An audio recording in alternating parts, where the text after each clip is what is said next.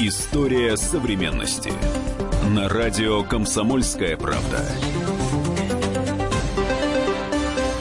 Здравствуйте, уважаемые радиослушатели. У микрофона Евгений Сазонов. В гостях у нас Сергей Мельниченко, генеральный директор Международного консультативно-аналитического агентства «Безопасность полетов». Мы поговорим сегодня о пропавшем э, малайзийском Боинге 777. Справка. В марте 2014 года таинственно исчез Boeing 777 авиакомпании «Малазийские авиалинии». На борту находились 239 человек. Связь пропала через 40 минут после взлета. Точнее, кто-то специально отрубил всю аппаратуру слежения. Всю, кроме той, которой не имел доступа экипаж. Датчиков, установленных на двигателях. Именно благодаря им мы и знаем, что самолет оставался в воздухе более 7 часов, менял курс и высоту. Но вот куда конкретно он летел и, главное, почему, до сих пор не ясно. Почему опять эта загадка, почему опять эта тема всплыла на поверхность? Дело в том, что в начале года начались новые поиски. Малазийское правительство подписало договор с одной из американских фирм, которая выделила абсолютно новое, современное, э, очень модерновое судно, которое способно осуществлять поиски на дне, на тех глубинах, которые предполагаются в э, том месте, где предположительно исчез э, Боинг 777, это в районе 6 километров. Это судно оборудовано семью сонарами, которые способны автономно не на тросе за кораблем, а автономно, э, отслеживать рельеф э, дна и отмечать на нем какие-то э, интересные для дальнейшего исследования моменты. Этот договор был подписан довольно интересно. Нет результата, нет оплаты. Если в течение 90 суток данное судно э, не найдет ничего, не найдет ни самолета, ни черных ящиков, то малазийское правительство не заплатит ни цента э, этой американской фирме. Если же что-то будет найдено, то по договору э, в районе 70 миллионов долларов э, малазийцы заплатят американцам. Это при том, что на поиски этого пропавшего самолета уже потратили более 150 миллионов долларов. Да, называются суммы от 150 до 160 миллионов долларов. Это за всю историю гражданской авиации самая дорогостоящая поисковая операция. Ну, если э, фирма поисковая идет, можно сказать, в банк они уверены, что найдут, может быть, они где-то нашли новую информацию по этому самолету, или же они все-таки ищут в тех же, будут искать в тех же местах, где пытались найти этот самолет? Может быть. Тут трудно говорить, потому что мы не знаем, мы не руководители этой фирмы, мы не знаем, какой информацией данная фирма обладает, и мы не знаем детали договора. Почему? Потому что после того, как судно, а за кораблями теперь можно отслеживать в интернете их передвижение – и через несколько дней после, э, нового, после начала нового этапа поисков судно вдруг исчезло. Но из... потом нашлось. Оно потом нашлось. На трое суток его почти четверо. Три с половиной дня его не было, где оно было, что оно делало, где оно искало. Э, возникли сразу же вопросы.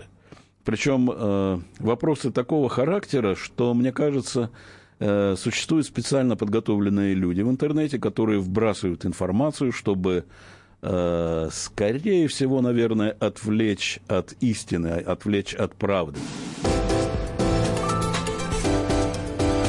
История современности. Велика вероятность, что самолет так они и не найдут. А, вы знаете, здесь серьезный вопрос. Что ожидают найти? Но Самолет? Вид- видимо, обломки, черные ящики. Черные ящики. Конечно, в первую очередь будут интересны, наверное, черные ящики, поскольку э, регистратор параметров пишет сотни э, блоков информации касаемо работы систем, двигателей, местоположения, курса, высоты, скорости и так далее и тому подобное. Сотни. А второй регистратор пишет всю речевую связь между пилотом и диспетчером, внутри кабины пилотов, между пилотами и бортпроводниками, а также все звуки, которые раздавались в кабине, э, будь то предупреждающие звуки, будь то щелчки какие-то, звук отодвигаемого кресла. Все это может быть очень важным.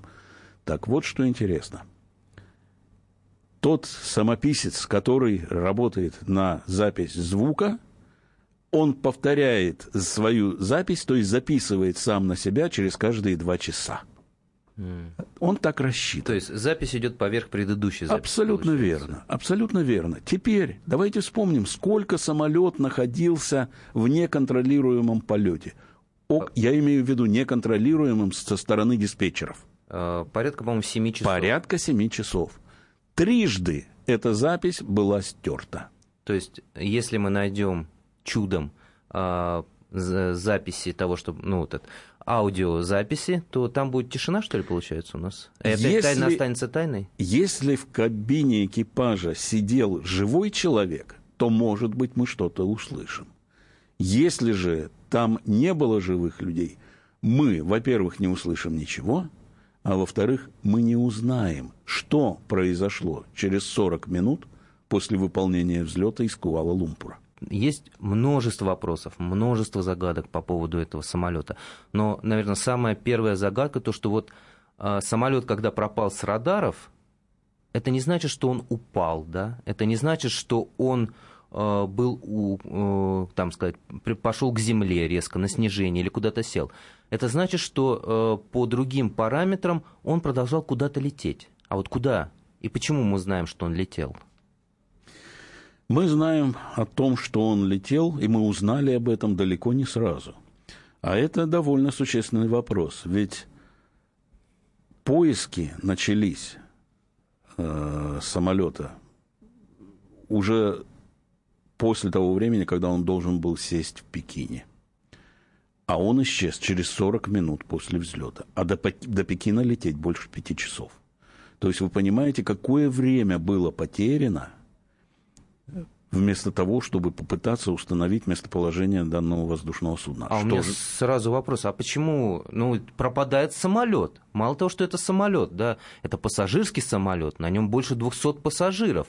И почему, собственно, не забили тревогу, не подняли там истребители искать этот самолет? Вы знаете, очень интересное место пропадания радиолокационных меток. Это как раз границы районов полетной информации Малайзии и Вьетнама это граница секторов диспетчеров управления воздушным движением. То есть одни диспетчеры подумали, что э, это больше не их зона ответственности, да, а другие ну, подумали, что э, это ваша зона ответственности. То есть а... они не разобрались, получается, да? Нет, диспетчеры не думают, где чья зона ответственности, они это четко знают, потому что они работают в э, абсолютно определенных границах. Дело в том, что при окончании радиосвязи с малазийским диспетчером экипаж сказал «до свидания». И диспетчер Малайзии совершенно спокойно сказал «до свидания». Он знал, что дальше полет пойдет по плану в Пекин, и на управлении у вьетнамских диспетчеров будет определенное время находиться этот борт. Вьетнамский диспетчер сидел и 18 минут ждал, когда же к нему на связь выйдет э, Boeing 777. Это не из ряда вон выходящая ситуация. Диспетчер сидит и ждет, когда данный борт выйдет на связь. Но существуют определенные требования. И если борт не выходит на связь в течение 7 минут, то объявляется особый режим. Почему он не был объявлен? Вопрос, наверное, к вьетнамскому руководству диспетчеров. Напомню, что в гостях у нас Сергей Мельниченко, генеральный директор Международного консультативно-аналитического агентства «Безопасность полетов». У микрофона Евгений Сазонов. Мы беседуем об одной из, наверное, запутаннейших тайн 21 века, об исчезновении малазийского Боинга, который пропал в марте 2014 года. До сих пор не ясно, где он находится. История современности. Здравствуйте, я Татьяна Навка, олимпийская чемпионка по фигурному катанию. Слушайте радио «Комсомольская правда».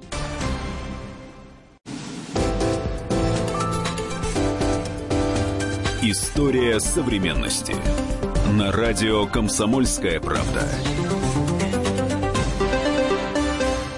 Продолжаем разбираться в тайне пропавшего малазийского Боинга, который исчез в 2014 году в марте. У микрофона Евгений Сазонов. В гостях у нас сегодня Сергей Мельниченко, генеральный директор Международного консультативно-аналитического агентства безопасности полетов. Возникали, насколько я понимаю, во время расследования вопросы по поводу личности командира корабля. Вот э, там возникли какие-то странные моменты, вот давайте о них мы поспоминаем вот, начиная от э, странной программы э, полета, стоящей в его э, домашнем компьютере, да, у него стоял тренажер свой авиа, да, на котором он тренировался, и заканчивая огромным ну, вопросом, кто мог отключить вообще вот эти вот системы слежения. Все-таки что это, э, э, кто был командиром и почему к нему возникают вопросы? Капитан Боинга, э, гражданин Малайзии, естественным образом попал в число подозреваемых. Почему? Потому что слишком много таких вещей, которые вряд ли бывают совпадениями. Ну, вот, например. Начнем с того, опять же, где он исчез? Он исчез на границе. Не до, не после, а именно на границе. В той точке, когда одни еще не получили управление, а другие уже отдали. Второй вопрос, о котором я сказал ранее. После того, как было отключено связное оборудование и система опознавания, Боинг пошел по границе между районами полетной информации Таиланда и Малайзии. То есть это тоже, видно, было сделано, ну, э, заранее подготовленным человеком. Заранее подготовленным человеком. То, что у человека был тренажер, симулятор авиационный дома в подвале, я в этом, кстати, ничего такого компрометирующего капитана не видел бы. Потому что есть люди настолько влюбленные в свою профессию, которым мало летать э, в воздухе, они еще хотят создавать себе определенные ситуации. И это, кстати, выдает очень серьезных профессионалов. Удалось восстановить некоторые файлы, которые он стер, и там несколько файлов касались полетов э, в Индийский океан и посадки на некоторые из аэродромов. Причем расследователи не написали название этих аэродромов. Но сразу же у всех исследователей, возник вопрос, а какие могли аэродромы интересовать этого человека? И, по-моему, э, практически у всех встал вопрос о Диего Гарсии. Э, это остров, который находится под британской короной, но на нем расположена американская военная база. Там базируются авианосцы, там базируются большей частью транспортные самолеты. Там есть ангар, честно говоря, в который можно запросто поставить Boeing 777, и ничего, ни крылья, ни хвост виден не будет. Для чего это нужно было? Мы не знаем. Да было ли это? Мы тоже не знаем. Но человек узнает о том, что он поставлен на рейс 8 марта в Пекин – и буквально через 2-3 дня он стирает всю информацию со своего симулятора. Почему? Тоже совпадение. Может быть, а может быть и нет. Теперь еще один факт интересный. Э, этот человек, естественно, мусульманин, в течение года, предшествовавшего исчезновению самолета, порвал с исламом. Об этом мало кто знает. Вот как мы знаем много людей, которые, допустим, ну, может быть, не так много, но тем не менее есть люди, которые были э, там глубоко верующими и стали такими же глубокими атеистами. Так вот, э, в православии, в других религиях, как нам удалось выяснить, вот этот переход, он не настолько трагичен и не настолько болезнен, как у мусульман. Для мусульманина порвать с Аллахом – это колоссальный стресс. Я не буду сейчас э, называть причин, почему это произошло, потому что их было довольно много, и э, ну, мне, честно говоря, не хотелось бы вдаваться в религиозную часть, тем более это религия значит, довольно большого количества людей. Э, им лучше, наверное, в этих вопросах разбираться. Если этот человек порвал со своей религией, то, мне кажется, его внутреннее состояние все-таки не было безоблачным. История современности. когда расследователи занимались вопросом, а где летал капитан, а какие маршруты он прокладывал, то помимо вот этих нескольких маршрутов в Индийский океан, они видели, что человек, возможно, намеревался совершить ну, давайте я все-таки буду подбирать слова, чтобы меня не обвинили потом в том, что на самом деле это все не так. Что человек совершал, э, э, намеревался совершить пролет над центральной частью Куала-Лумпура. В центральной части Куала-Лумпура расположена э, очень высокая, красивая телебашня, башни-близнецы. И башни-близнецы. Так вот, ник этого капитана, когда он занимался своими полетами, по-английски он звучал так. Twin Towers 777. Башни-близнецы 777. Вот это да. Вот, вот здесь действительно стынет кровь в жилах. То есть э, есть, ну как бы логически рассуждая, вполне, ну, возможно, по одной из версий, опять же мы осторожно говорим, капитан мог планировать повторение э, ситуации, как в 2001 году в Соединенных Штатах? Э, об этом страшно говорить, но э, это тоже нельзя сбрасывать со счетов, потому что вот это его, этот его кодовый, кодовое на, на, самонаименование, да, башни-близнецы 777, его полеты там, его полеты в океан, они говорят все-таки о том, что, э, скорее всего, у этого человека были какие-то планы, не касавшиеся выполнения тех полетов, которые он выполнял на Боинге 747 вместе с пассажирами. Эти был, это были какие-то другие, отличные от каждого рабочего дня планы – либо улететь куда-то в океан, либо прилететь в центр Куала-Лумпура. Вопрос остается, ответа нет. Вопрос остается, да, куда делся этот самолет, потому что, э, вы знаете, вот говорят, искать иголку в стоге сена. Вот если сравнивать э, размеры самолета и размеры той водной поверхности, на которой, под которой проводились поиски, то сравнение с иголкой в стоге сена, это покажется, что это очень большой предмет. Э, настолько велика была территория поисков. Найти самолет, который, как мне кажется, э, ну, наверное, все-таки не кажется, а здесь можно уже определенно сказать, который э, разломился на отдельные составляющие при контакте с водой, поскольку флоперон нашли на побережье острова Реюнион, и потом еще находили обломки э, именно на побережье Африки и близлежащих островов. Это говорит о том, что самолет не спланировал, как многие предполагали, а он просто упал. Он просто упал. Скорее всего, он упал из-за того, что закончилось топливо, и этот самолет упал, э, прекратил свое существование. Мне очень хотелось бы надеяться, что пассажиры к тому времени уже не могли ощутить э, вот этого ужаса, э, что, скорее всего, они уже не были живыми.